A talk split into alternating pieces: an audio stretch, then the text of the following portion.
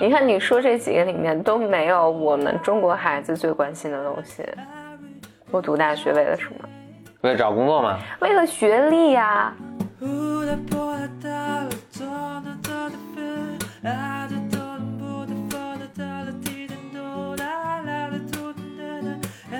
Welcome to another episode of Blow your mind，两个人的公路博客。大家好，我是 Bro 风。我是简丽丽。今天简丽丽很没有气势，因为要录峰哥的小本本。来我们录小本本啊。不过 one suggestion，我们能不能以后不要每次都到周二凌晨再再录呢？不过很好的一点是，自从有了这个 deadline，我们还没有 miss 过。可能要敲一下木头。首先是我想借这机会还是谢谢我们的 Bimers，由于大家的这个收听啊、好评啊，还有肯定是大家的传播，所以我们的 BOM 这个节目在就苹果的那个 Podcast 中国区的排名现在是稳居 Top Ten，呃，时不时还进 Top Five 啊什么的。嗯，而且特别什么，就你看其他的那些其他 Top Ten 里都是团队或者机构制作的，只有咱们一家是 independent，独立制作，耶、所以谢谢谢谢大家的这个，谢谢白马嗯谢谢白马啊，然后继续把 BOM 这个节目推荐给你的朋友。另外一个 housekeeping 的事情就是，我们的 BOM 群现在是从一到七，每个群呢现在在呃发展就热心群事务的 Bimer 成为管理员。每个群呢目前呢也是开放，就是大家可以邀请你的朋友入群啊，所以暂时没有开新群，但是呢可以拉你的朋友，就其他的 Bimers 还没有找到组织的 Bimers，咱们来入群。OK。回到咱们今天风格小本本，我这小本本就现在积累的人太多了，没没法儿你很久没嗯没录了。对不过有很多呢，我现在开始在在微博上，呃，这个比比较短篇的服务的形式写出来。呃，不过我确实发现一个就是写跟说之间这个两个媒体之间很大的一个不同啊。嗯，今天呢，我想开始先讲一个故事，这个故事下面是有有剧透的啊。啊、我先说一下剧透是什么，这个是 Netflix。应该是 Netflix 最近出了一套动画片儿，都是科幻性质的动画片儿，叫做《Love, Death and Robots》，最近是热映的，就是叫呃翻译过来叫什么？呃，爱、死亡和机器人儿。听起来一点吸引力都没有，翻译成中文之后，呃，它是十七个短片，每个短片很短，一般就十分钟，二十分钟以内，总共有十几集了。呃，短片，你以前有看，你听过看过《黑客帝国》吧？嗯，当然，伴随着《黑客帝国》，后来出了一个叫《Animatrix》，叫《黑客帝国》动画版。这个跟那个就挺像的。那没看过，反正如果大家你在听这个的时候没有看过《Animatrix》，我是还非常热推荐的，是很有意思的。这一套呃死亡什么，就是念中文就很绕口啊爱爱死死亡亡和和机器人。我这么说吧，就是大家现在反正热评特别高，然后在反正豆瓣上面评都九点几什么的，但其实我看我觉得没有那么好。其中有一个我是比较喜欢的，我给大家讲一讲，所以这个是剧透了啊，一一下剧透，所以大家未来三十分钟可能基本上剧透，所以大家就，其实动画片才十几分钟，你都要讲。哎，这就是我们这个。你能在三分钟之内讲完？这个就是我们有趣的地方。你就好像那个呃，Peterson 讲讲圣经啊，圣经第一句话他讲了三个小时，但是主要是有趣的是，你听着一点都不觉得枯燥。回头我讲，这这好像是他其中的第十你能。先你能先说一下今天我们这个小本本讲主题是什么吗？我本来是有一个主题叫做是跟教育跟创造有关的，嗯，但是我就正好周末的时候看了这个，我觉得这特别有意思，所以我想把它插播进来。所以整体是个跟教育跟创作有关的。但我前面插播一个 Zimba Blue 的这个这个东西。哦，对，所以我想讲这集叫 Zimba Blue。Zimba Blue 是这样的，这个可能是在未来世界了。有一位艺术家，这个艺术家特别，就也没有人知道他的来历什么，就突然哎蹦出了个艺术家，一举成名。他的成名的他的他创作的特点就是都有一种神奇的蓝色，他管它叫 Zimba Blue，一个蓝色。开始呢，他只是作画，然后这画中呢有这个蓝色的调，但是这个画还是有主题的啊，什么呃人物、花鸟、山水什么，但是就蓝色的这个特别鲜明，这个色调特别鲜明。慢慢慢慢的，他这个画的就特抽象了，就是这个画布上什么都没有，就是一片纯蓝。后来他就越画越极端，后来是把这个把整个一个陨石群，就是开始做一个就从地上是高耸入云的一面大墙，全涂成白色。然后他又不过瘾，把一个陨石群用这个宇宙飞船飞上去，全都给涂成涂成蓝色，就越做越壮观了。最后就是。全天下都蓝的那种，一时间人们都惊为一天人，就特别欣赏他的这个这个创作。但是他老觉得不过瘾，他就老觉得他自己内心，我觉得可能艺术家都是这样，就是他在追求一个什么东西，就是就是这种蓝色的东西在呼唤他什么，但是他也不是很清楚自己到底在追求什么。后来呢，他就又做了一个惊人之举，就是他把自己的身体骨骼、肤发全都换成机器的。也涂成蓝色，这样他就刀枪不入，水火不侵嘛。他就上天入地，到各种极端的这个自然环境下，就比如说冲进岩浆里啊，什么冲到海底呀，什么的，上到什么外太空啊什么，去体验这种他所追求的这种东西，追求到底是什么？就到处无疆，就是你无疆上下而求索吧。他说：“我一直在追求用这种蓝色在表达的是什么东西，是什么东西，而且就是表达出来别人也特别欣赏，别人也能感觉到这种震撼。说我想把它无限放大，我想把它无限缩小，我想让它充斥整个世界。Like what am I doing？最终呢，突然有一天他明白了，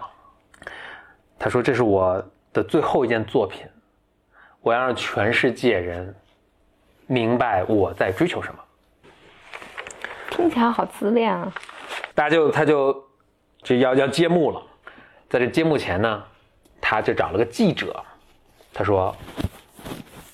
我要把我的故事讲给你听，这样我我要你要把这个故事讲出来，这样人们才能理解我在做什么，为什么是蓝色。”他说：“我在这种上天入地、到处求索，然后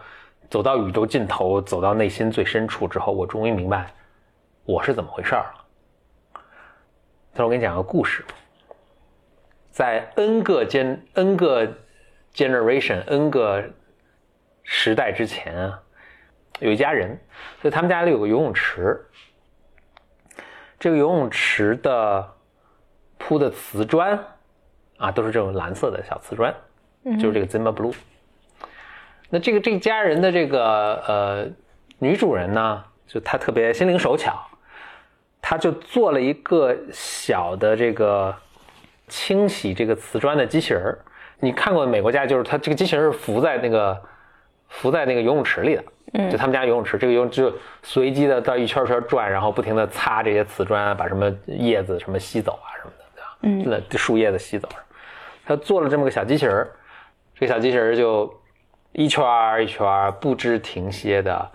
在这个游泳池里打转儿去清洗它这个瓷砖。随着这位女主人逐渐不断发明创造呢，她给这小机器人儿呃，做的越来越复杂了，就一代一代的更换。就是在它原先的那个设计上，愿比如装了一个小摄像头啊，这样它能看到这些瓷砖啊。然后这个给它弄了一个什么，拿来有一块导航的方向，所以她能就是，总之转的更有效率吧，能。哎，就不断的给讲，一代一代，就最后这个这个小机器人越来越聪明，它能干好多事情了。就是不仅仅能够清洗他家的这个游泳池，还能什么扫地、做饭、带孩子、喂狗，什么的。然后，就后来这女女主人过世了，那把这个机器人呢也传给了下一代人吧。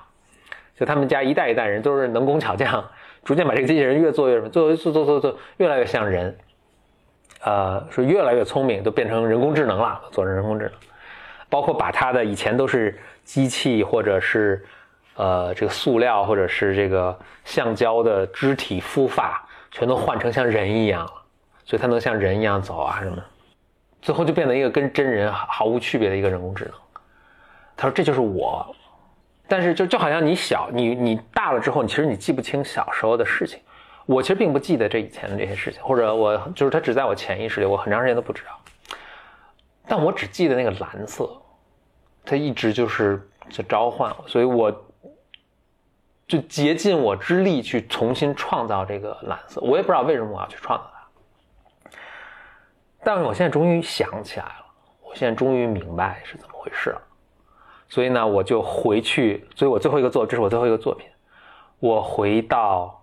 我找到我出生的那个家，那现在可能已经没有种人废墟了。我把这个游泳池连根挖起，就是呃把它拆下来，就好像那个咱们比如说以前呃修三峡的时候会把那个古迹连根拆，整个拆下来，移挪到一个安全的地方。所以我把那个连根挖起，然后我现在放在这个艺术展的中央。我把它重新，当然已经都毁毁坏了，我就把重新找到那个当时那个厂家生产的瓷砖，我把它全都铺好。你看，这是我最新的一个作品。然后明天我要揭幕来看。哇，这艺术家也很，这不是这个记者也很感动。那第二天就是艺术家出现在游泳池边，这时候什么灯光都打好，他这个游泳池已经复原，就特 beautiful 蓝色的瓷砖围一圈然后这个呃。崭新的一个，可能在他多少年前他记忆中的那瓷砖的那个那样，哇！所有记者啊什么就在拍照啊，说哇这个作品太伟大了什么的，他就噗一下，就是他这个这个这个艺术家呢，就一下跳到这个游泳池里自杀啊！对，他就因为他本身内在是个机器人嘛，他逐渐解体。他说我现在要把我的这个人工智能这部分要关掉了，就告别了。然后我要恢复到我最原始的，就是一个扫地机器人的一个状态，然后我就一遍一遍的打扫这个蓝色的游泳池，享受这么一个我特别正念的一个状态，就是我做好一个我自己很喜欢的一个工作，然后他就逐渐走，然后你就能看到它的这个整个零件啊全都散了什么的，最后它内核出来就是最初。原始的一个机器人，然后那机器人就没有意识的、漫无目的的一遍遍转转转，然后打扫这个游泳池。然后他最后结尾最后说的一句话就是说：“我要回家了。”结束了。那这还是一个挺美的一个故事。所以你你老说你科幻不能打动你，这还是能打。几个联想，一个联想是，我记得当时我有一次跟你去听一个什么。呃，一个心理行业的一个讲座，当时他就说，就是回家的这个过程。我记得他放的是那个动物世界，动物世界，比如非洲的角马，一遍一一年一年的迁徙，都是要去回家，回到他们他出生的地方，他回到那里去把他的后代出生下来。鱼就是大马哈鱼，它一遍一遍要回去回游到那个什么，嗯，呃。包括昆虫、蝴蝶，不远万里的去去迁徙。你看蝴蝶那么脆弱的一个身躯啊，就是它回家，然后它也是回家。还一个呢，这是我以前给你讲过那个故事，而且我很怀疑这个故事的灵感就来自于这个。你记得我给你讲过那个小海鸥的那个事？嗯嗯嗯。科学家们发现，就是小的海鸥，它怎么认妈妈呢？就认下巴，就认妈妈。对，下巴后面有个红点，所以就是你。你如果把这个母母海鸥，如果是个死的母海鸥，或者只是一个母海鸥的嘴，连头都不挑，只是一个嘴，或者你是拿一个木片上面涂一个红点儿，你透过去，这小海鸥都会很激动啊，认为那是妈妈。那很，它为什么很激动？因为妈妈来就意味着安全，意味着食物，嗯，意味着温暖。这这是一个神经科学家讲的故事啊，所以他说，你可以想象，如果海鸥以后。呃，有发展出高大高高度文明，海鸥有自己的艺术家和自己的现代博物馆、现代艺术博物馆的时候，他们可能海鸥的艺术家就会心中来有也有一个召唤，然后他用各种力量去各种手法去重现一个可能一幅画就是叭一个什么，然后中间一个大红点然后其他的海鸥来参观这个博物馆的时候，都会在这个面前看着心潮澎湃，但是不知道为什么。嗯，因为他们不记得自己幼年的时候这些红点对他意味着这些东西，嗯，但是，但是他又记得，嗯，然后他花一生的时间去找这个，因为他他要花一生的时间去回回家，嗯，那就好像我们这个小这个这个人工智能高度发达人工智能似的，它在它在它原来就只是一个机壳里面有一个发动机，嗯，一个轮子在转的时候，它它看到的是这个。它的世界就是这个蓝色的这个世界，然后它重复的在做同样的事情，但它觉得很很很很听着有点自闭，但其实是那个他觉得很舒服的一个一个状态。嗯，但是最后等他最后发挥，已经变成极世世界最知名的艺术家，然后呃极度发达的人工智能的时候，但其实揪揪着他心的都还就只是这一个颜色，他幼年时候记住的一个颜色。嗯，我听起来还挺精神分析的。非常，嗯这就就说回来，就是所谓那些很有趣的这个甚至伟大的文学作品，那最终大家看的也不是说你机器人儿，你对对吧？就是是人性嘛。那人性一个去理解人性的角度，就是精神分析的这些东西。嗯，嗯，所以但我觉得挺有意思的是，你比如说我我们在讲那个，就包括你你你提到的那个心理学讲座是是好多年前我们去听是苏小波的一个晚间讲座，嗯然后我们在讲回家这件事情的时候，一般讲的是强迫性重复。嗯那大意就是你你出生的那个环境，嗯或者你长大的那个环境，就不管它好不好，或者多恶劣，或者就是你在里面受了多少创伤，但是你成年之后总是忍不住想要回到一个你熟悉的环境里面，所以你会在你的成年的关系里面去重建，就重构你。你重被新再造一个家出来，对对对就好像他把那个游泳池连根拔起，换上新的瓷砖，对？就是你在你的新的关系里面也会重新建造一个对，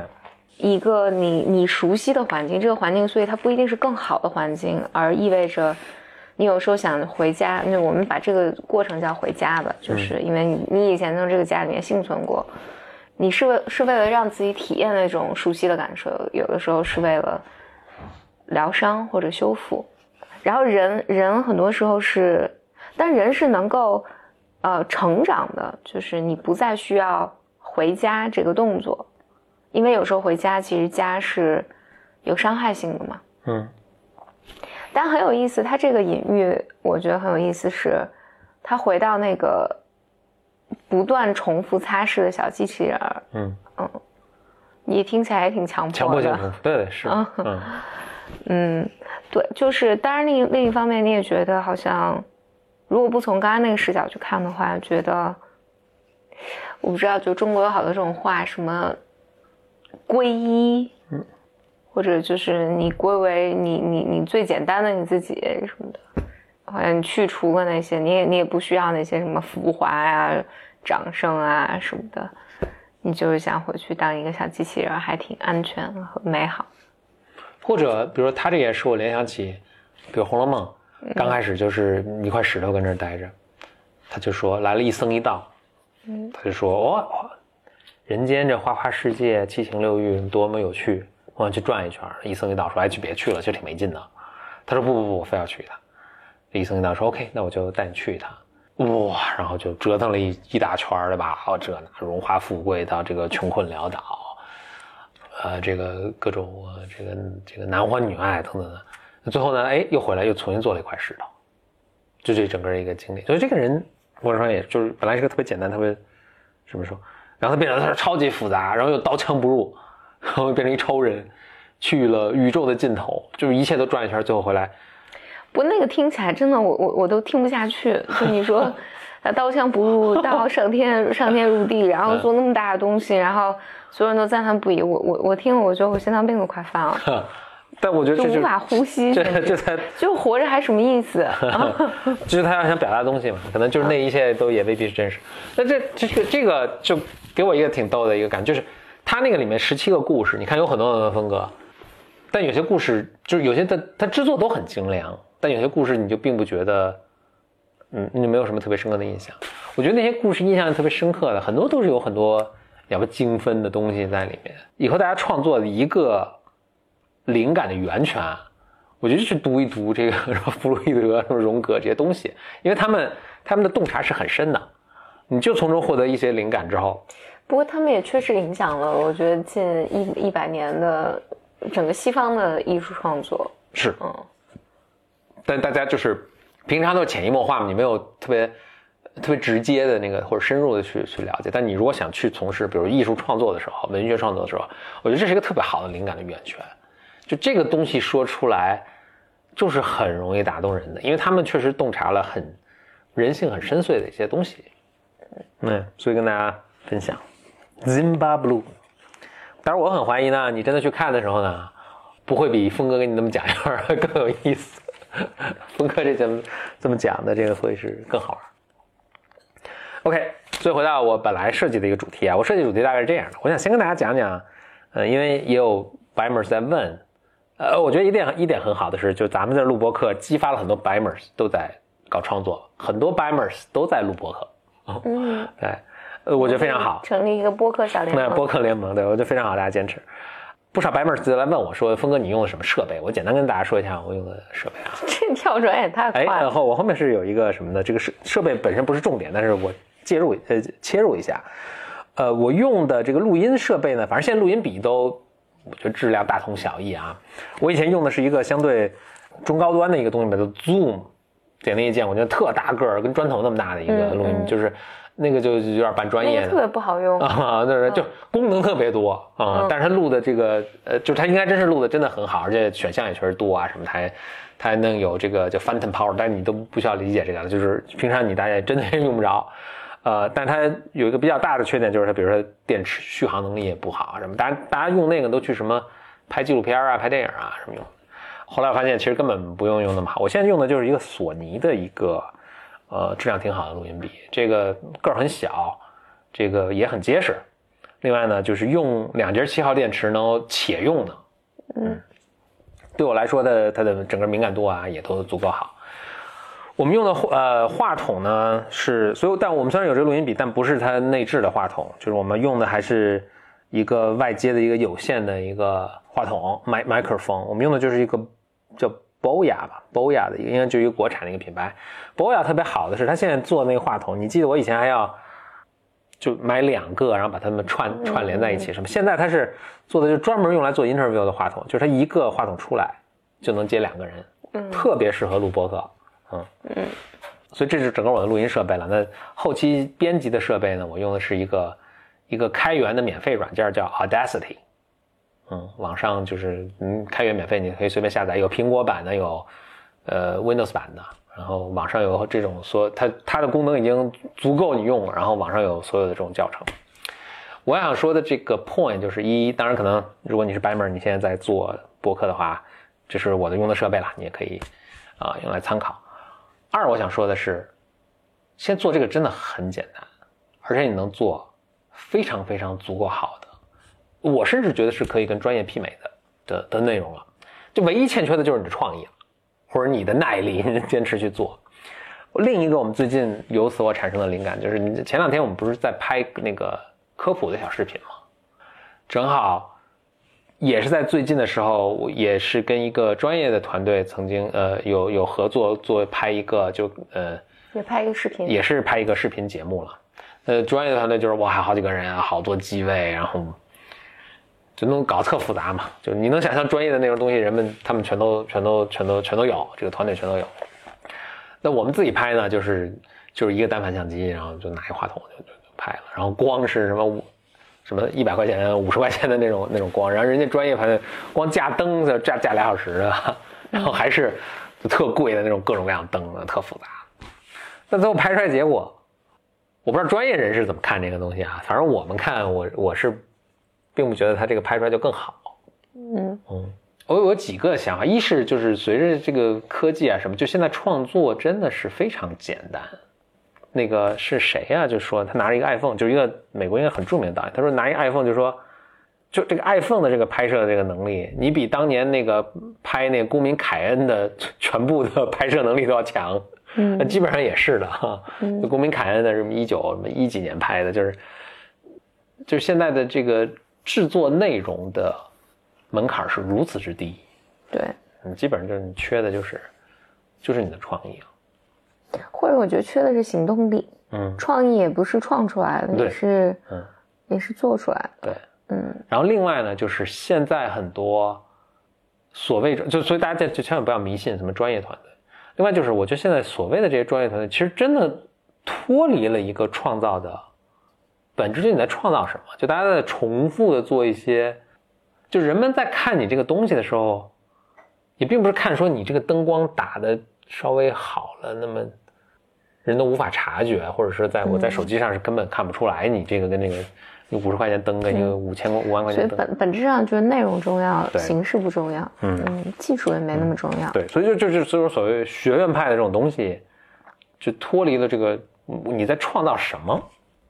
我觉得还我我自己的感觉还是达不到学院派那个，人家可能真的知道自己在做什么。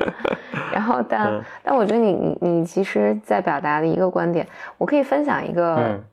因为我我就上高中大学都做电台嘛，嗯。所以我在其实，在换工作的时候，其实我自己就是特别想有机会去电台工作，就至至少是我的兴趣。但我这个印象是很深的，就是这是一一年、一二年的时候，我当时还有想投简历去什么广播电台，嗯。然后你当时就说，你说那个时候，反正你你大大一跟我说，还是我们开车去上班路上，就一一年、一二年的时候啊，对对对你嗯刚认识的时候，嗯，你说那个，你说你为什么想要去一个电台工作呢？你要是喜欢做电台，我们做一个就完了。自己做播客就完了啊。嗯，然后我们就真的自己做播客。对，嗯然后，对，我觉得这个其实是一个，就我觉得你你你没必要贬低。我觉得大家花大价大价钱有大的成本做出来是不一样的东西，嗯但是一直十就是从一一年到现在，就二零一九年了，我觉得大家现在做 vlog 呀，然后对，嗯，播客现在也很流行。播客确实是很容易的一件事情，因为我记得好多人问我们做播客，问在哪儿做，我说有什么在哪儿做的，就是在哪儿都能做。我们以前在车开车的时候车里做。嗯，我因为我们现在也是就是一个，我直接就有一个录音笔，两个话筒嘛，就是安静就行了。对，这整个一套设备下来不超过一千块钱。嗯，然后你拍视频，其实 vlog 就更容易了。vlog 我我还发现拿手机拍就完了因为最近何峰何峰微博上发发的 vlog 都是我拍的，而且我是如此，而且我如此之惊讶，没有一个人夸我拍的好。你发现就是 iPhone 上自带的那个拍摄都有剪辑软件，对，你在手机上就可以完成剪辑，还可以加滤镜，什么加文字什么的特效都可以加。就是我觉得现在你你如果真的想做一个什么东西，这个成本实在是太低了，你唯一需要就是去做就行了。而且我那个拍 vlog 那个，我那那次给还是给我了一个，也是给我了一个启发是，我当时还一本正经的要拿一个单反去给你拍嘛，对吧？嗯嗯，你说啊不行的呢，说这太太麻烦了，而且拍，后来我发现就拍出来真的还没手机拍的好呢。嗯，说倒倒不，但但是它画质它确实好啊，但它缺的什么？就手机这种灵动，对对对手机跟着你拍啊，什么单反你就得还得摆特稳，对吧？你还不这种灵活，这种抓捕捉什么的，这种传递在这个镜头上传递出来的东西是很不一样的。对，我记得我当时对摄影很感兴趣的时候，我就还真的去看那些摄影啊什么的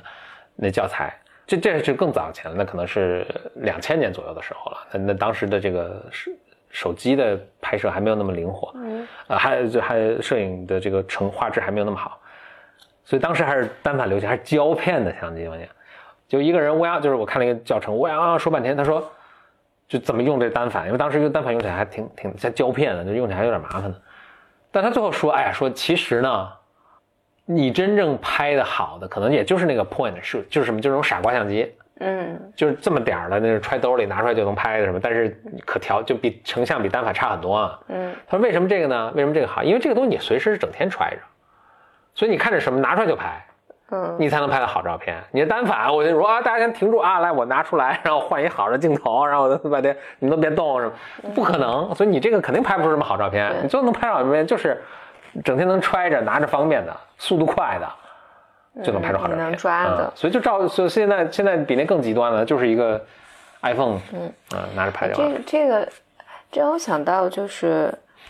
因为我前几年确实是有很多，还是有不少机会去电台做节目的嘛。嗯其实去的就国家的广播电台，还有就是北京的广播电台做嘉。宾，我记得。对对对，我因为在有一个我还大晚上开车送你嘛，记得是啊，你在外面里面做节目，我跟 外面 跟我跟外面车里等等一小时，等俩小时，嗯那时候是晚上十一点的夜里真的是，啊，就是深夜聊天节目。对录的也很开心，嗯嗯，但是我能感觉到这个和你刚才说那个单反相机跟卡片相机有很大的区别，就是呃就就很像了，这个区别很像，就是因为当你坐在一个一本正经的一本正经的啊坐在录音室里面的时候，你不自觉的那个仪式感，就让你觉得这里面有很多很多的规矩对，啊。什么能说什么不能说，对吧？对，嗯然后以及你你的状态是不一样的，就是你的状态就是更更严肃，嗯也更认真。它就只适合做一种类型的。对对对，是的，是的。因为我记得，我就突然想到那个时候，因为那个一一整个房间都是机器嘛，嗯。然后那个因为那个机器还要降温，嗯，所以就是空调恒温恒湿啊，特别冷，呃呃，嗯。就是还特别冷里面，嗯它就是会影响你最终节目出来的形态和状态是怎么样的。是的，所以我现在看大家拍 vlog，在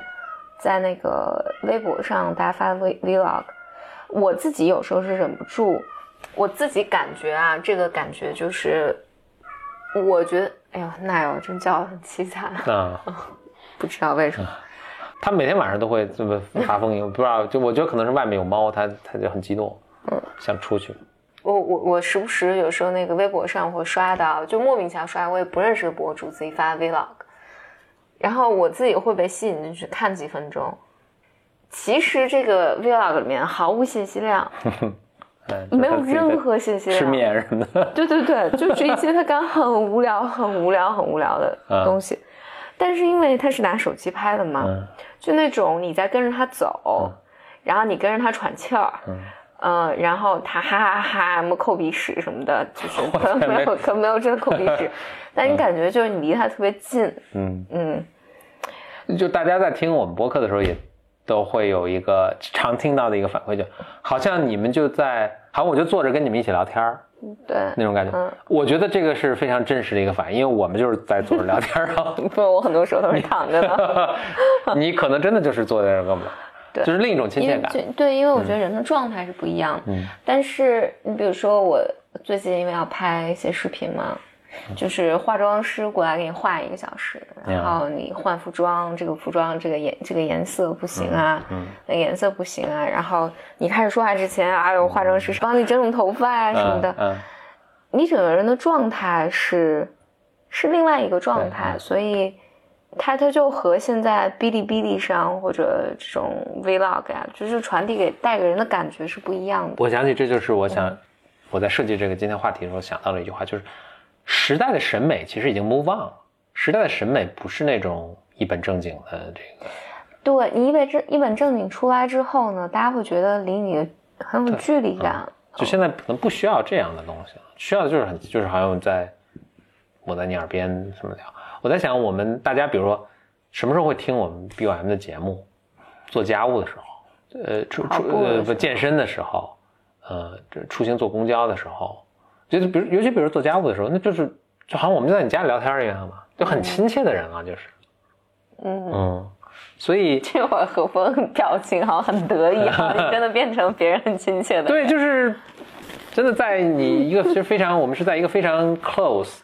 一个非常 intimate 的一个环境下，我们来跟你聊聊天儿，嗯讲讲我们生活中的事儿，听听。那那其实在这个时候，我需要一个很播音腔的呃长河落日圆的这种，可能并不并不需要，它并不能打动我。但那种艺术形式是有它存在的价值，只是说我我们这种就是会会这么讲。我我觉得我之所以 bring up 我刚刚 point 就是，在我一一年当时我想，哎，我我好像想要进广播电台工作的时候，我没有意识到其实你是有别的可能性的，嗯。嗯，而且并不困难。呀，所以当然鼓励大家多写作，然后多就多创作，多创作，嗯嗯，不知道干嘛就创作呗。呀，OK，啊、下一个话题，这都是有点相关的，那看我有没有足够多时间把最后把它 weave 在一起，联系在一起。你知道前一阵儿，前两个礼拜吧，我又去参加了一次，当个评委，就是面对了一些见到一些中学生，然后看到他们的一些、一些创意，那就他们做的一些，我觉得很多是公益或者创创业类的 idea，他们做的 projects。我当时我回来路上，其实我是有一个很强烈的一个想，我是感觉什么呢？我感觉大学作为一种学习。一个给你提供学习机会或者学习场所的 institution，这么一种一种机构，感觉好像要过时了。你怎么今天觉得什么都过时了？首先，大学是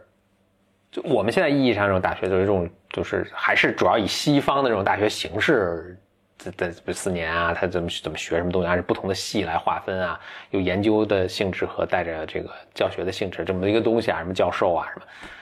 它基本上就是存在了一千年。欧洲最古老的大学大概就是公元一千年左右，建强牛津。他当然他们不是最老，但他们已经接近比较老的了，就是因为当时英国还是比较落后的，所以他们是模仿欧洲大陆的大学去去创建的，那就是一一一一几几年，一二几年就创创建的，一零几几年创建的。一千年前的一个大学开始出现，再往后呢，反正大学也存在了一千年，到现在成为可能社会很重要的一个。比如说，你看各行各业的这个政要啊、科学家呀、艺术家，很那很多都是都是大学毕业生嘛，都很多都是大学毕业，而且都是好大学毕业的。嗯，但它存在一千年，反正一千年以前并没有大学。你说？一千年以后，甚至不要一千年以后，什么五百年以后、三百年以后，是不是一定还要存在大学？我觉得真的也是很难说。嗯，比如人们现在去学校里为什么哈？我想可能为我至少能想到至少有三三样东西，一个是为了知识，啊，信息。那这个我觉得很明显，其实不是一个，就是现在任何一所大学，天下的任何一所大学，你可能都不如互联网给你来的好。你看。全天下的所有大学都在把自己最好的课程免费的放到网上。Stanford 的这个人工智能的课，而且是最新的课啊，耶鲁的历史课，那个什么什么哈佛大学的数学课，都是他们，就是你任何一个学科你都能学，因为我们每个人学习方法也不一样嘛。你们学校的这个老师教的这个什么线性代数，可能正好不是你你你去学习的那个，你适合你去理解的。那你就网上找呗，总有一个适合他的讲述的方式和讲述的进度是适合你的。而这线上的这些资源是没有任何单独一所大学能够与媲美媲美的。Stanford 再牛，你就是那些教授。那哈佛教授就没有在 Stanford 教书，对吧？所以从信息，而且他们还更新快，而且还你快说第二个，你随时想学就能学，对吧？什么都能，可以按照自己的速度调整进度。所以这这个这个我觉得不对了。这个这个就是信息来说，这个大学应该已经不行了。那第二个是什么呢？我想第二个是，你想建立所谓的人脉，说建立找到一帮好朋友，我们以后可以一起创业，然后我们可能我们大家都，呃，这个人到中年的时候，我们可以互相，我觉得这个可能还 work。就我觉得这个很重要，是是是很重要，但这个现在不是一个唯一，就是有没有能除了大学以外的方式你去获得这些东西呢？我觉得完全是有的。我对此持怀疑态度。嗯，我我自己觉得，就是你在人生的这个年纪吧，就十几岁那个年纪，然后你跟一群人一起共同的经历很多东西。你大学的时候，嗯，我觉得这个是人生的一个预演，一个排练吧。我觉得还挺重要的。但是我在想，就大学有点很不好的是，by definition，你都是跟你帮跟你同龄人在一起。那这帮人也都很笨，你知道吗？都是十几岁，都大家都很无知。就是你为什么要把自己禁锢在一群，就不除了你的同龄人之外，就是一帮教授。但这些教授呢，说在大多数人都没出过大学，读完本科读研究生，读完研究生读博士生，读完博士生读 postdoc，读完 postdoc 当从那个呃 associate professor 开始干起，就一辈子就现在的，就他们能给你人生的，就是走到是外面世界的这个实际的经验是非常有限的。对，确实是这样。但是，等你毕业之后，你有的是人生和时间和不同年龄层次、不同教育水平，然后 a huge diverse of people human beings 打交道。我那我碰见是你没必要等到那个时候。我反正对此有怀疑意见。我我自己觉得在在那个时候，你有一个相对和你差不多的人在某个水平上，因为你们至少申请进同一个大学嘛，一群年轻人一起去应对这些变化，我觉得还挺重要的。我比较反对的是，你上大学的时候就只读书，嗯，或者只上课，只拼成绩，我觉得这个是，嗯，这个是比较糟糕的，因为因为有有很多大学的老师是会这么要求学生的，我觉得这是非常的，我觉得是非常非常糟糕的状况。但但我觉得，因为我在想，你工作之后，你很难再有这么一群人，你们之间也没有什么利益冲突，真正的利益冲突，然后你们一起经历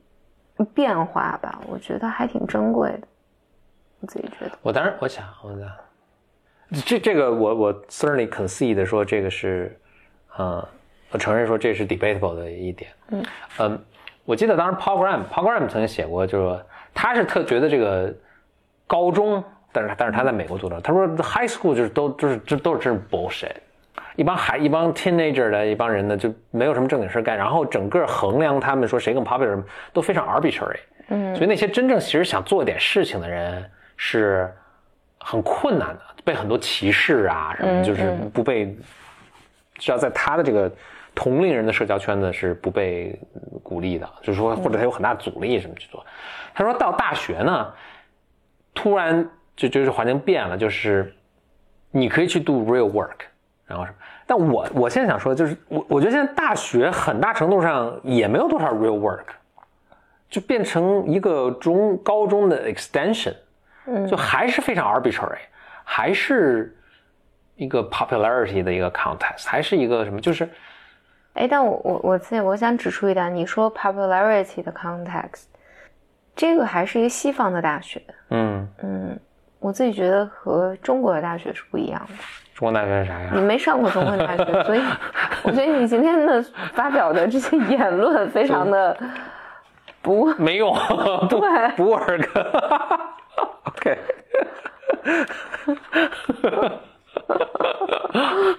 就因为我想，就是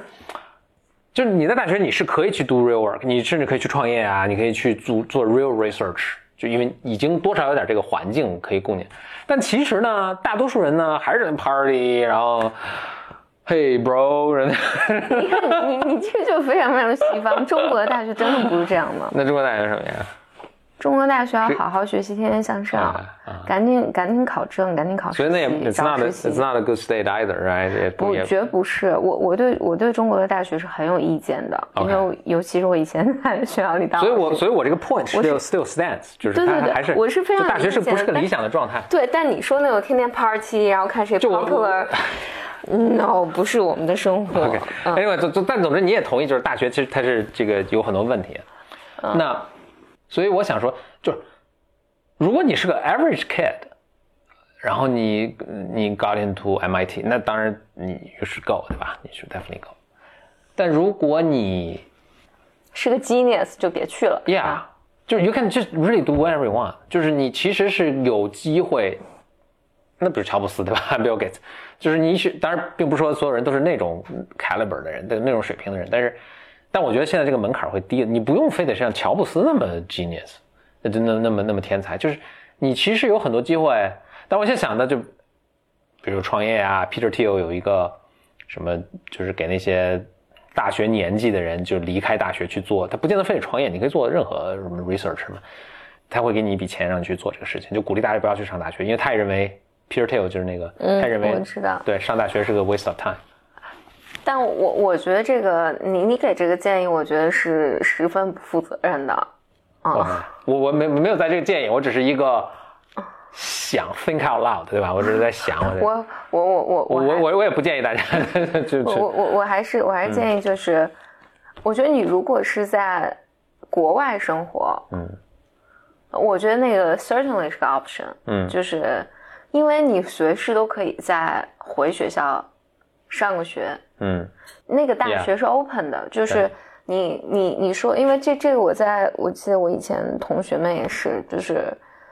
我十八岁，我没想好要不要上大学，所以我打算工作两年，然后再去上大学，或者我再看我要不要上大学。就是在那个社会环境下，是允许你这么做的。嗯你可以退学一年，然后你可以再随时回来，你你 always have an option。Yeah，在中国完全不是这个 case，嗯所以如果大家在中国的话，大家要考虑考虑这个哦我觉得要考虑非常实际 serious，对，情况嗯就是在中国你。你大学不是随便我想回去上就能回去上，我想从第三年上就从第三年上，我想考个研就考个研，然后我想 apply 个什么就 apply 个什么，这也个这个 price 太大了。呃，我然后我我我我我说的是这个方向 trend，就是你现在肯定不应，我就我非常同意，现在不应该做这件事情。但是我说，比如五十年后、一百年后，对吧？就你看这个走向，就是我觉得大学是在一个衰退的一个状态。我觉得你不是说西方大学，西方大学在开始衰退了，嗯，对，对但我我我我觉得是，我我同意你说你你关于这个大学的论点，但是大家千万不要听何峰的建议啊 我我我也重就就重申啊，就是不是鼓励大家辍学或者不去考大学，我说的是一个走向，是一个方向，对，而且是西方的那些大学在衰败，嗯，在开始走向落没落。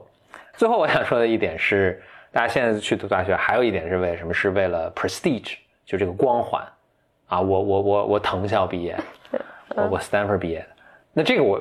这个目前至少现在还是成立的，就是你去确实是有这个，你不去你做再什么好像还老缺多少还觉得缺一块什么这种感觉。对，所以说，但是 again，这是还是说，那你看这个 trend，你看这个走向，嗯，我觉得不知道，比如是不是，比如说二十年前大家去读哈佛，大家还怎么？现在读哈佛好像大家也就不过尔尔。你看我我我我必须我忍不住就必须要 point out 一件事情，就是 你看你说这几个里面都没有我们中国孩子最关心的东西。我读大学为了什么？为了找工作吗？为了学历呀、啊，呃，prestige 就是学历嘛，啊！你刚才说这个光环，啊，嗯就是我觉得中国，我我我觉得啊，嗯在我我们的眼睛里面，这个学历不不是光环，而是一个生存必需品。嗯嗯，就是你没有，你如果没有学历的话，你就是后面有很多很多困难。嗯，嗯，美国也一样啊。那基本上很多找工作，大家也都是，就到目前为止啊，就是都还是说最低的要求是一个 college degree，对吧？一个一个大学学历，这这美美国也是嘛。嗯，大家都是，所所以就这个这个就是这个光环或者这个这个资资格，嗯啊、这个还是现在非常成立的，因为没有一个更好的一个去取代它的，呃，去认证的这么一个社会范围内大规模认证的这么一个一种方法。啊、有些人，比如说甚至那个 Peterson，他也在，因为他也很痛恨就是西方的这些大学的系统，所以他也在试图去去做一个 alternative，做一个呃另另类的一个东西，但大家都在探索，所以我觉得这个这个方向也还是过五十年可能就不是这么回事了啊。但我这我想说最后重要的一点是，还是你就是一个正常孩子，你也不是说我非要当比尔盖茨，那我幸运的进入了什么斯坦福大学，你当然应该去读了，对吧？但只是如果你现在是一个刚刚上高一的一个孩子，你在考虑说我要不要去进斯坦福大学，这回到那天我去当评委的时候这种感觉，就我看这些孩子们，还是我觉得，就当你高一的时候，你定下要去读什么一个著名大学的时候，不管中这个中外目标太小了。都不是太小，就是你定这个目标之后，它是个非常非常窄的，并且它给你，就是它给你好多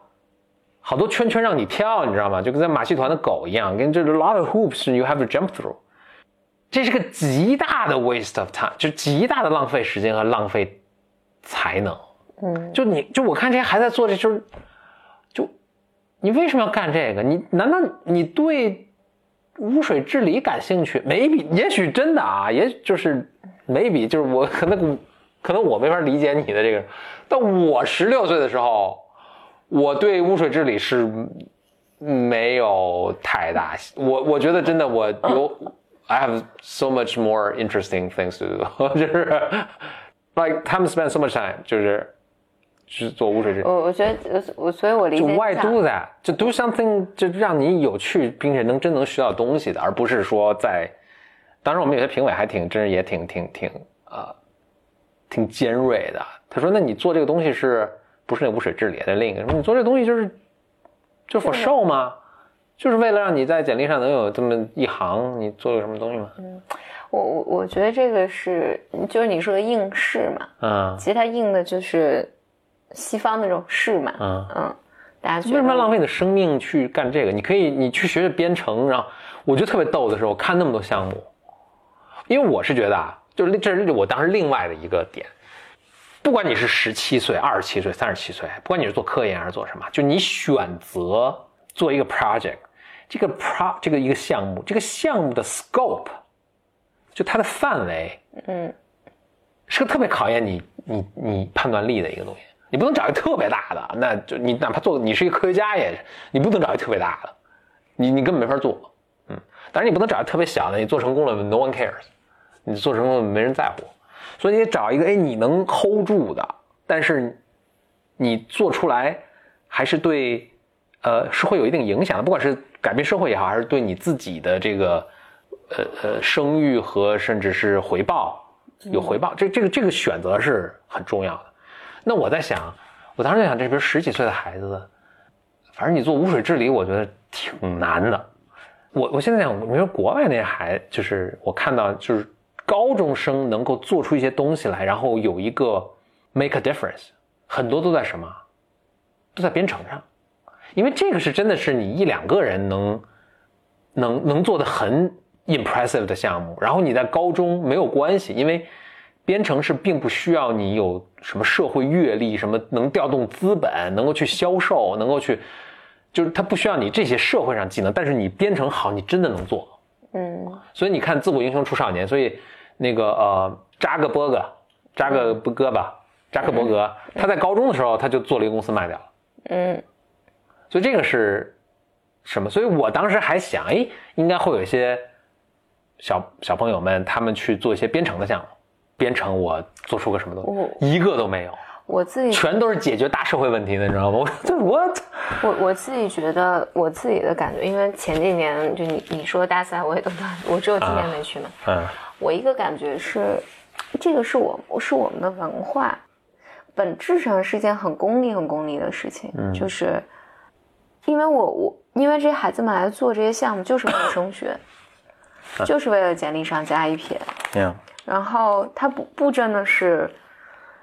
我真的发展出自己的素质教育啊，或者什么的。我觉得这这个是老师和家长的问题，也怪不到孩子头上去。当然可能就是他们完全是自己环境的一个哦，但我还我。对我我还很想加一个那个什么，我上高中的时候真的做过一个网站，呀，然后 是很有很有很有意思的事儿。就我上高中的时候，那个我记得高二、高一、高二，然后我当时就我妈给我买个电脑，然后我就学，就学。Dreamweaver，你跟我说过？我后来没有 Dreamweaver 出来之前用 Front Page 嗯嗯嗯，写前端，嗯，然后 简历总要写前端。对，因为你根本不会嘛，那那就是拿一本书，就是一页一页.翻，两本书翻，翻教程，然后那个，然后我当时特别感兴趣，就比如说用什么 Photoshop，就是嗯。怎么画个足球，就很有意思，因为那是当然画起来很复杂 Yeah，啊、然后你怎么往你的网站上加个图片，然后怎么加个音乐啊，那时候下个音乐还特费劲。嗯哎，对，我想说的是，因为我做了一个个人网站，虽然那个网站非常现在看起来无比的无病呻吟，但是我那时候就邮箱里就收到那种有人想投广告英文的邮件，对对对，就说能不能投广告过来什么的。我因为我身处一个三四线的一个小城市，然后嗯没没听说过这种事情我。我妈看不懂英文，然后我看懂英文，我说哎呀，人家要投广告，我妈这肯定是骗子，不要理他。错失了成为扎克伯格的机会。哎，我就只好老老实实去考大学了，不然的话，我可能现在，我后来怎么想？因为，因因为因为那种广告，就是人家就是英文的广告，而且来了不止一次，嗯嗯，然后我都说嗯不，所以我持续到现在都没有接过广告。啊，我 原来如此，原来是是有一个很深、很深的原因在，童年的原因在里面。Zimba Blue，对，但是但我想说那时候的那种创造的感觉还是很很很很喜悦的，嗯，很高兴的，非常非常高兴。怎么那时候下首歌啊？怎么把这个歌给弄到网站上啊？然后我怎么怎么网站那个框变成无框的呀？就是都都很有意思，嗯。但我妈那时候就在我要上高三的时候就禁用了我所有的电脑，嗯嗯，然后我的个人网站就流产了，嗯，可能就想说创造是件很有趣的事儿，其实。你去做做着做着做着，虽然我 B M 做了这么久还没有广告主，嗯，但是哎，其实现在已经有有端倪了啊，有端倪了。但是，对，所以哪天我们可能突然插播一条广告。但是，但是你做着做着就会有新的东西出来。那我们现在中国区 top top 五 top ten 啊，不用抱着功利的目的，就是有时候抱着功利的目的呢，就是欲速则不达吧。嗯嗯。我对孩子们说有功利也没问题，但是不要把另一个东西放弃太多，就真的做一些你还很感兴趣的东西。嗯嗯。但我听起来，就如果一小朋友他说去做，呃，就污水处理，嗯，多半情况下，我觉得他也不真的，他也真的不知道自己对什么感兴趣。哎，这个就是那这个就是一个很难问，就是这确实是一个特别难回答的问题。这就是为什么我们从小就要开始去。培养这种敏感，就好像我人生，我都到很成年之后，我才都有一定社会经历之后，我才体会到，哦，其实我有很多情绪，我有很多喜怒，我自己是没有察觉的。当你一旦跟自己这部分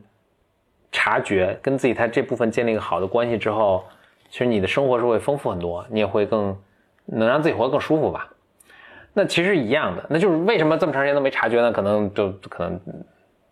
就是一件很困难的事情，然后我这个整个的可能很长时间的生存的环境中，他也没有特别鼓励，也特别引导这个，一样，就是你的兴趣也是很难找到的一个，反正别人帮你找不到，只能自己找。嗯，而且你自己并不知道。我那天也听了一个听了一个呃博客，我觉得他说的特别特别逗，你没法强迫自己对一个东西产生兴趣。是的，你说我知道数学特别重要，我真的就是从不管是。这个这个这个升学呀，赚钱什么各各个各个角度去考虑，我都知道我应该把数学学好。我强迫自己对数学产生兴趣，去把它学好，你做不到。嗯嗯，就某种程度上就是，我觉得他他的描述挺有意思。你并不控制你自己，嗯，你并不认识你自己。你对一个东西产生兴趣，你是完全无法自己控制的。嗯，你就产生不由自己自主的去，有时候你知道这东西可能对你没什么好处，但是你你就是兴趣巨大。那所以哎，这个就是一个很复杂的过程，所以。从小去，我不知道怎么是一个更好的引导方法，但是就你还是真得去引导。如果真的从小就去引导这个什么东西的话，我觉得可能不会。就是你到了十五六岁或者十七八岁的时候，你可能已经就有一些概念了。但是没有也没关系啊。啊，没有就你你还有二十多岁可以探索，三十多岁再搞还有三十多岁，嗯，三十多不行，四十多岁。那你得意识到，就是这这是个遗属，这是一个我要找到的东西嘛。OK，所以这是今年的有感，我不知道明年会不会 再去一下。但今年我这今年比去年其实已经好很多，他们很多项目就更接地气了。嗯嗯。然后我想分享一个，说，这是我昨天看，我记得是丁香还是丁香医生还是果壳嗯写的，因为我最近春季过敏嘛，嗯，眼睛特别痒，痒。然后我正好看他上有一个大夫写一篇文章，大意就是说。大力的揉眼睛，嗯，和视力急剧下滑是有很大的关系的。I see。嗯，他他那篇文章特别那个认真的解释了一下为什么，我就略去没看。就是他说这个在这也就最近几年人们才发现的，就是你大力揉眼睛和视力下滑是有关系的。所以保护视力，不要揉眼睛。对，不要大力揉眼睛。所以他说，如果你真的就像我一样眼睛痒嘛，他说你你尽可能揉眼角。I see。嗯，然后他说最好用手背或指甲背揉眼角，他说干净一些。不要大力揉眼睛。但因为我春季过敏，我前一段特难受嘛，眼睛就特特别爱大力的揉。哦，是，嗯它这个揉难道是，它不是 permanent 让视力下降吧？是不是就揉完之后你视力下降，然后等会儿眼眼会眼球弹回来了，又 I don't know，又恢复了？我没看，他只是说说这个和视力下降，啊还有他说多半那种，嗯、他说你看就几百度，但是散光特别严重的，嗯，他说多半你问他是不是老大流眼睛都是，嗯，反正长期的揉眼睛肯定是不是个什么好事，对吧？对不不要不要，所以你也你也不要揉了啊。对我真是有有极强的冲动揉眼睛，我觉得哎非常努力的克制。还是吃那个过敏药吧。嗯，哦，我再补充一点啊，就我看到，还是源于这个同学们的这个 presentation 啊，大家做的 PPT 实在是太差了。大家都应该跟秋叶老师学一下 PPT。天哪，就没有人告诉他们吗？就是你这这 PPT 怎么能拿出来看呢？这是真是太可怕了。那其实就更重要的一个，比起比起他就立刻解决什么这个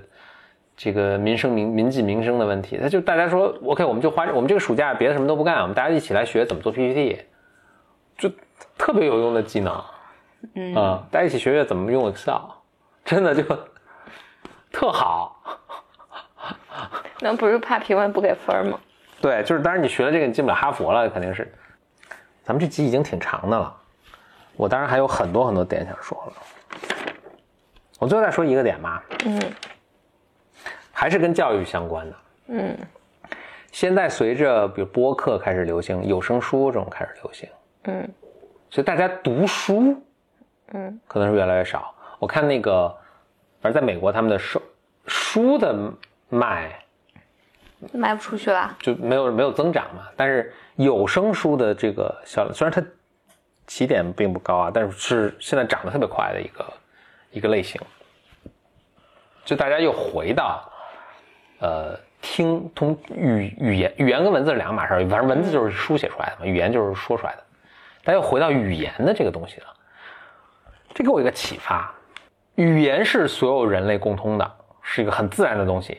这个孩子啊，只要他跟成年人在一起待着，他自然就会学会语言说话，他不需要特别的去学。语言是人类本性的一个东西，很自然。文字是个很不自然的东西，你是说声音是个自然的东声西，音就是说话，写作嗯不是个自然的东西写字儿啊，不是一个自然的东西。怎么怎么看不是自然呢？天下所有民族都有语言，不是所有民族都有文字。很多民族就没就一就是没有发展出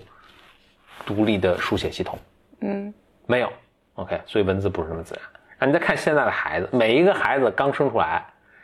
很快学会说话，然后要花十几年的时间学会写字，还经常写的很可怕。你说你自己吧。就是，就从我最近看的一些 PPT 就能看出来，包括你看我们每个人去写东西，其实都是很痛苦的。你想把一个东西写好，什么是很困难的。所以书写和阅读都不是特别自然，在很长时间里，哪怕那种哪怕这个悠久的文明古国，比如像咱们中国悠久的文明古国，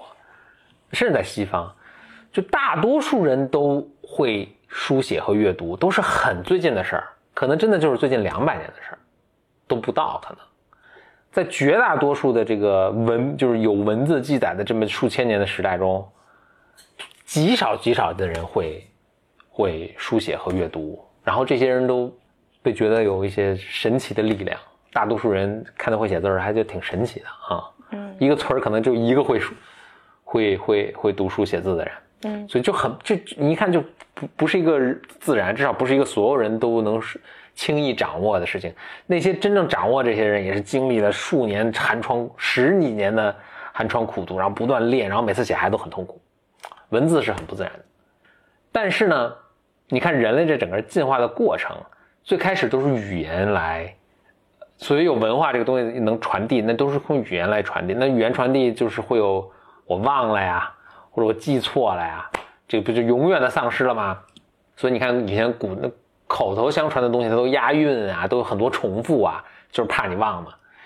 那最后出现文字之后，这是一大飞跃。虽然这个东西使起使用起来很别扭，书写起来很别扭，尤其是以前纸笔没有发明的时候啊，书写起来很别扭，但是我得刻啊，我得写在骨头上啊，什么我得写在泥板上啊。但是呢，终于可以长久的这个保真的高保真的去保存它下来。那这是虽然它很用起来不方便，但是是个大进步。那接下来随着什么纸什么的发明，我们那以前写都很短的东西啊，因为这个写起来太费劲了。那等到我们有纸的时候，大家能写书了。这个其实因为你的这个媒介对你能，你用什么东，你用你你表达这个媒介对你能表达什么样的思想是有极大的影响的。以前我们都说的时候，我不可能说一个特别复杂的一个东西，嗯，因为等我说到第五个小时的时候，你就忘了，一是你扛不住，二是你已经忘了我前面说的是什么了，对吧？所以它这个结构不能特别复杂，它结构不能特别复杂。但是当开始有书的时候，你能够，你看到后面能够 reference 前面的东西，对吧？你能够，呃，互相 link 起来的什么？它你能够 build on 一个 argument，就是我先证明这个，然后我再证明这个，然后我再证明这个，然后再证明。所以当我证到这么第三点的时候，你可以前面都假设我都已经证好了，你甚至想要回顾的时候，你可以翻回去看等等。当你可以书写到什么五百页、一千页的时候，我们能表达的思想复杂了好多。我们能够表达以前没有文字，仅仅靠口头传递的时候表达不了的东西。你不看别的，啊你看。以前什么河马就是再伟大的文学作品，他讲故事，他讲的很简单，就是线性的故事。一个人出家了，呃，一一个人出门了，哇，走走一路上这个杀了好杀了好多魔鬼妖魔鬼怪是，然后走到特远的地方，然后背了好多书，哎，又回来了，啊，他就线性的去讲这故事。但等到你看到现在，那就书或者是我我说电影吧，我觉得这个是这个整个文字的一个 extension，一个传延延续啊。所以，当你看到《Momento》这样的电影，记忆碎片的时候呢，是非常复杂的。这个是你以前用线性的、用口头的表达是无法讲这个故事的。嗯嗯。但是随着我们现在，就是你当你有语言的这个文字，然后到你最后能用用视视视频去记录来，然后你又可以表达了。OK。所以是逐渐进步了，但是不改变的一个本质呢，就是文字还是很难掌握的。哎，到现在科技又进一步了，当然就科技逐渐进步，好多人有印刷术出现，哦，我靠，你可以大量复制，OK，这又又改进了，呃，但是还是你看还是沿着一条线在发展，然后等到有互联网了，哦，这这个这个文字就是满天飞啊，你好像又进步了，哎，又进步之后，就进到现在之后，大家可以很轻易的去听播客了，大段的录音，有声书可以十几个小时，你比如哈利那个哈利波特啊，十几个二十个小时。被录起来之后，然后你可以放在那儿随时听，又比文字要更简单，所以人们又回归到，就放弃了文字，回归到语言这个方面了。我在想，这个对我们接下来能够有什么样的思想，又会产生一个改变了。我觉得会产生一个改变，就是我们的思想的结构又会越来越简单。嗯，当我是都你。我现在听有声书的时候，我就有一个，因为我最近也听了有声书，我有一个很深刻的体会，就是它确实不能讲特别复杂，就是它这叙事不能太，就现在就是后来文学逐渐发展，就是就叙事手法逐渐发展，就是大家都开始搞那种非线性，全是非线性的，就是你你看了半天才是哦，其实他现在讲一个倒叙的东西，或者怎么讲一个东西，但是有声书的时候这么讲。反而容易乱，嗯，所以他的讲的故事要比较简单，啊，有点像儿童故事，我觉得最后都讲成儿童故事了，就让我感觉，反正这是文明发展到下一步，就是当你有选择的时候，我觉得大家肯定都会去选音频，就是大家去听一个东西是，去读一个东西要简单很，就可能对你来说不是这样，对我对我真心不是这样。但你读你也很费劲，所以所以你学习就很费劲。我我读我在看读什么东西嘛？读我觉得没那么费劲，但是你让我听，我其实很少听东西。嗯，这我听东西是真的不 听东西，对我真的是很困难。但是读书会以，视频可以，视频可以。但你也不你也不看讲座嘛，对吧？你我不看，你只看那个美剧。对讲座的话，我是看文字的。如果是他有文字稿，哦，那个你看我就完全读不下来。哦，我我文字是能看的，但是你让我听，我真真的是受不了。就是我我受不了，我不知道让我进入一个人的语音语调和语气，可能稍微困难一点。I see, I see。啊，但你说这个，我我其实会很感很感兴趣。以后我退休了，我就去录有声书。我觉得我还挺挺挺喜欢干这个的。嗯，你不用等到退休去录啊，你 我现在没时间，你每天就录个十分钟就行。我没有，no 没有精力。但是那个，但让我去听，我觉得这真的有关，因为我从小听课也很费劲。I see。嗯，这个我其实 complain 过好多次，哎就是 I remember。我从小上课听老师讲课，真的是完全无法集中注意力。嗯，听每一堂课对于我都像炼狱一样，也撑下来了。天哪！但回到这个，这还是很还是一个很大的可能性，就大多数人会发现，听是一个比读更省事儿、更耗精力、更简单的一个事情。所以，是不是以后有声的东西会更普及？有声的东西，有声的创作会更普及，有声的创作会更普及。那不管是从我们的讲故事，还是从我们的比如知识的传递，什么新闻的传递，如果大家都更多的通过有声的这个东西来弄的话，视频它对内容本身就都有很大的影响，它你的篇幅啊，你这个叙事的复杂性啊，嗯，都有很大的影响，而且它的影响整体是趋于简单的，我觉得简化的，嗯，这是很有很有趣的一个咱们文明随着技术文明的下一步发展的一个方向。嗯，OK，那终于 cover 了峰哥小本本的差不多一页的内容。对，风和风应该是已经忍了很久，我们还有很多内容呢，忍了很久了，所以这周呢，我们就没有没有女性的，没有女性的女性的休息一周。嗯，女性的其实我们做到呃做了五期，还有三期就会大结局了。现在还在中间。Yeah. OK，感谢收听本期 BYM 峰哥小本本。呃，峰哥小本本这样，我我在想，峰哥小本本也有编号，所以我就非常 arbitrary 的把本期叫做峰哥小本本第六期。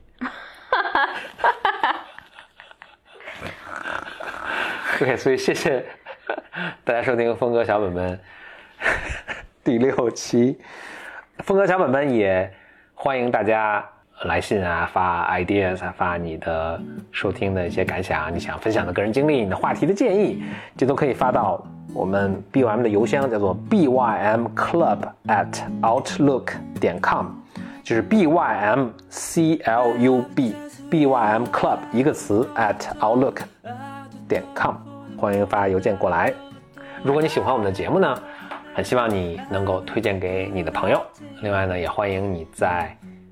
苹果的 Podcast 上面，或者是其他你收听的平台上呢，呃，给我们留言，给我们好评。好，谢谢各位 Bimers，我们下周再见。拜。